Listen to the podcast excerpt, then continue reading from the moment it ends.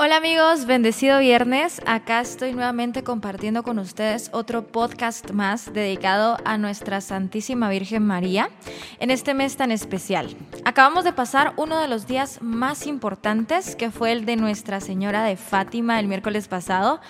Y bueno, hoy vamos a conocer un poquito más sobre la historia de Nuestra Señora de Lourdes, que a decir verdad es otra de mis advocaciones favoritas, ya que mi segundo nombre es Lourdes.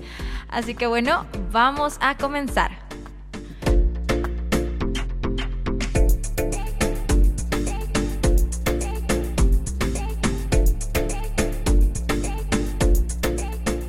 La Virgen de Lourdes es una de las advocaciones de la Virgen María más conocidas a nivel mundial.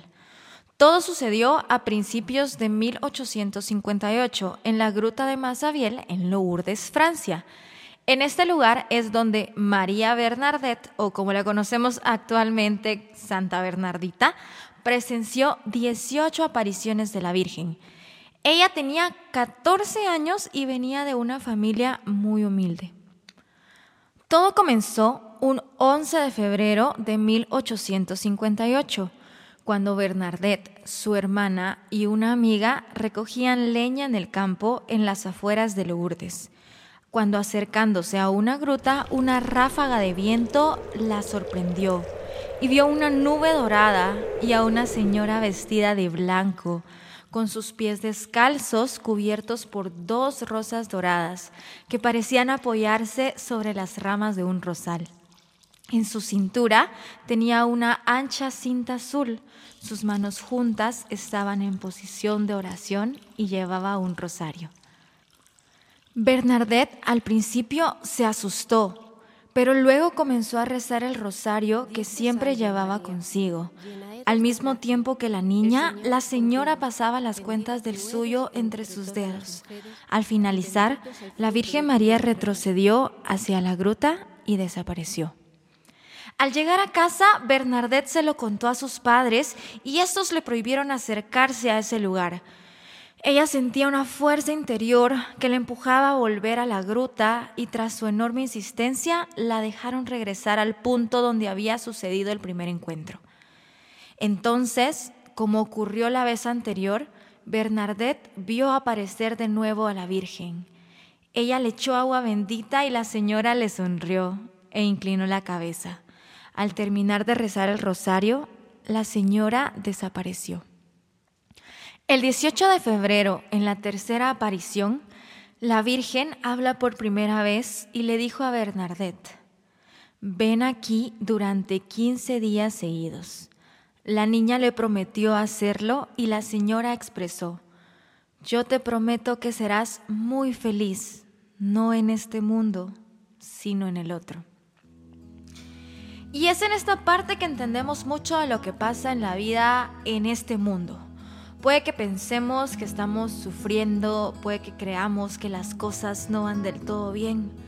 ¿Por qué estamos viviendo una pandemia? ¿Por qué nos tocó a nosotros? ¿Que acaso no entendemos que es un camino a la santidad y que lo que nos espera en la casa del Padre será la felicidad eterna? Por eso debemos aceptar con humildad y fortaleza la voluntad de Dios en nuestras vidas, por más difícil que esto parezca. Pero bueno, continuando con las apariciones, el viernes 19 de febrero se da una aparición breve y silenciosa. Bernadette llega a la gruta con una vela bendita encendida y de este gesto es que nace la costumbre de llevar velas y encenderlas ante la gruta en la actualidad. La noticia de las apariciones se corrió por toda la comarca, y muchos acudían a la gruta creyendo en el suceso y otros se burlaban. El domingo 21 de febrero, la señora se le presenta a Bernadette, a la cual acompañaban un centenar de personas. Después es interrogada por el comisario de policía que quiere que diga lo que ha visto, pero ella no menciona nada. El miércoles 24 de febrero se le aparece Nuestra Señora y poco a poco el mensaje fue tomando cuerpo. Invitación a la penitencia y a la oración por los pecadores. invitación a vivir una pobreza más acorde al Evangelio. Es bien importante darnos cuenta que Nuestra Señora en sus diferentes apariciones pues nos invita a la penitencia, ¿no? Y a orar por los demás, por los vivos y por las almas de los pecadores. Y nos invita a vivir una vida de acuerdo a lo que Jesús nos enseñó. Una vida humilde, sencilla, en la pobreza, pero con riqueza de corazón. Continuando, en la novena aparición, el 25 de febrero, la señora mandó a Santa Bernadette a beber y lavarse los pies en el agua de una fuente, señalándole el fondo de la gruta. La niña no la encontró, pero obedeció la solicitud de la Virgen y escarbó en el suelo, produciéndose el primer brote del milagroso manantial de Lourdes.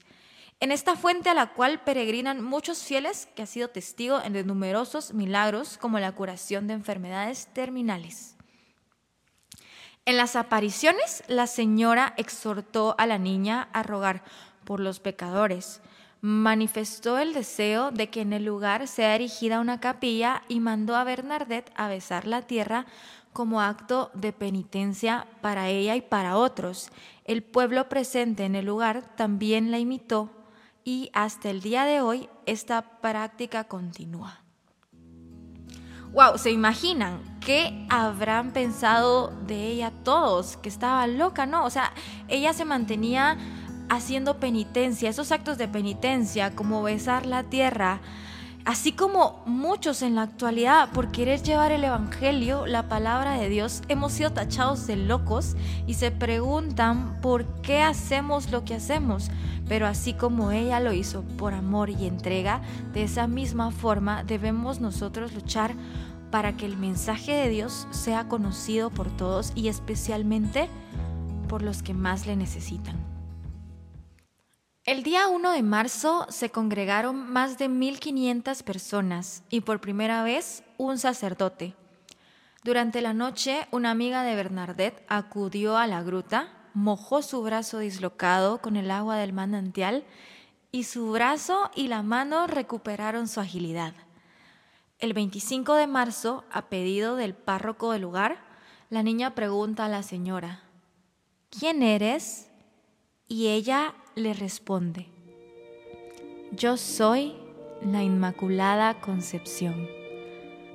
Luego Bernadette fue a contarle al sacerdote y él quedó asombrado, pues era casi imposible que una jovencita analfabeta pudiese saber sobre el dogma de la Inmaculada Concepción, declarado por el Papa Pío IX en 1854.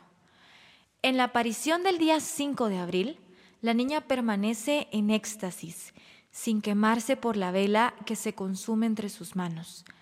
Este hecho fue inmediatamente constatado por el médico que se encontraba allí.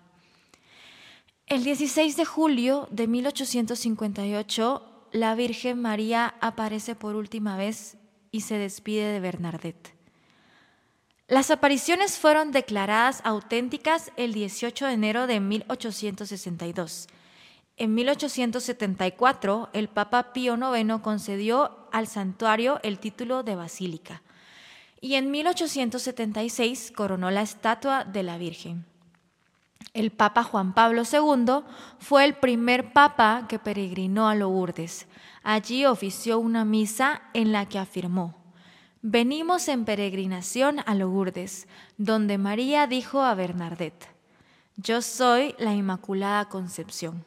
Lourdes es uno de los lugares de mayor peregrinaje en el mundo. Millones de personas acuden cada año y muchísimos enfermos han sido sanados en sus aguas milagrosas. La fiesta de Nuestra Señora de Lourdes se celebra el día de su primera aparición, el 11 de febrero. Y bueno, para continuar un poquito con el mensaje que dio Nuestra Señora de Lourdes en Francia, este se puede resumir en cuatro puntos. El primer punto es un agradecimiento del cielo por la definición del dogma de la Inmaculada Concepción, que se había declarado cuatro años antes, al mismo tiempo que así se presenta ella misma como madre y modelo de pureza para el mundo que está necesitado de esta virtud. El segundo punto es una exaltación a las virtudes de la pobreza y humildad aceptadas cristianamente al escoger a Bernadette como instrumento de su mensaje. Un tercer punto es que un mensaje importante en Lourdes es el de la cruz. La Santísima Virgen le repite lo importante que es ser feliz en la otra vida aunque para ello sea preciso aceptar la cruz en este mundo. Y el último punto pues es la importancia de la oración, como siempre se nos repite en las apariciones, la importancia del rosario, de la penitencia y la humildad. Así como lo hizo Bernadette, pesando el suelo como señal de esta penitencia. También un mensaje de misericordia infinita para los pecadores y del cuidado de los enfermos. Y se preguntarán qué pasó con Bernadette después de las apariciones. Bueno, ella, como les comentaba, era una joven humilde que fue escogida para esta gran misión. Ella, después de las apariciones, permaneció tal como era antes. Es decir, la Virgen se encargó de conservarla siempre sencilla, humilde y modesta. Nunca le gustó el bullicio ni la popularidad. Quería pasar desapercibida como una más, excepto por sus virtudes, por su inocencia y su rectitud en su obrar. Dios la siguió visitando, eh, no con estas apariciones, sino por pruebas amargas en su vida, como los sufrimientos, como la incomprensión, la burla y cabe mencionar que ella casi siempre estaba enferma, soportaba dolores de toda clase, eh, sufría de asma crónica, tenía tuberculosis, vómitos de sangre, tenía muchísimas enfermedades, incluso eh, tenía abscesos en los oídos que le ocasionaron sordera. Y esto pues ya se le quitó un poquito antes de su muerte. Recuerdan que la Virgen le había dicho a Bernadette en las apariciones, no te prometo hacerte feliz en este mundo, sino en el próximo. Y pues estas palabras de la Virgen se cumplieron plenamente en ella. Tuvo que sufrir mucho durante su vida, hasta su muerte. Ella murió a los 35 años. Eh, su salud, pues como les comentaba, fue muy delicada. Muchas veces pasó en cama con fiebre, tenía días súper críticos con ataques de, del asma y eran muy dolorosos para ella. Muchos encontraron cura a sus enfermedades en la fuente de Lourdes, pero Bernadette no. Un día le preguntaron que por qué no tomaba agua de esa fuente, pues en esas aguas se habían curado muchos otros, ¿por qué no a ella?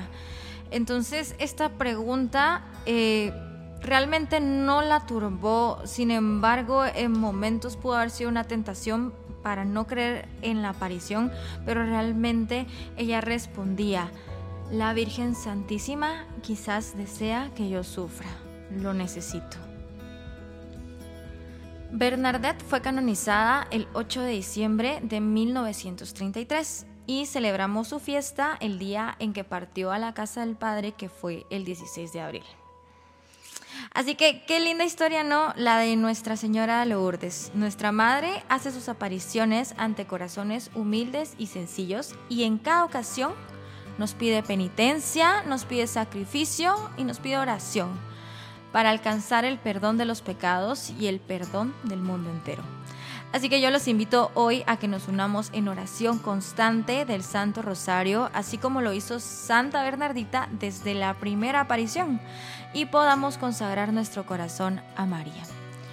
Por eso decimos, Dios te salve María, llena eres de gracia, el Señor es contigo, bendita tú eres entre todas las mujeres, y bendito es el fruto de tu vientre Jesús.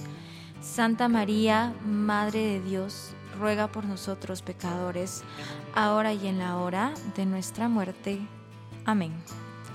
Gracias por haber escuchado este podcast y por sus oraciones, que en este tiempo es cuando el mundo necesita más de nuestra conversión y renuncia. Les mando un abrazo a todos y nos escuchamos pronto. Chao.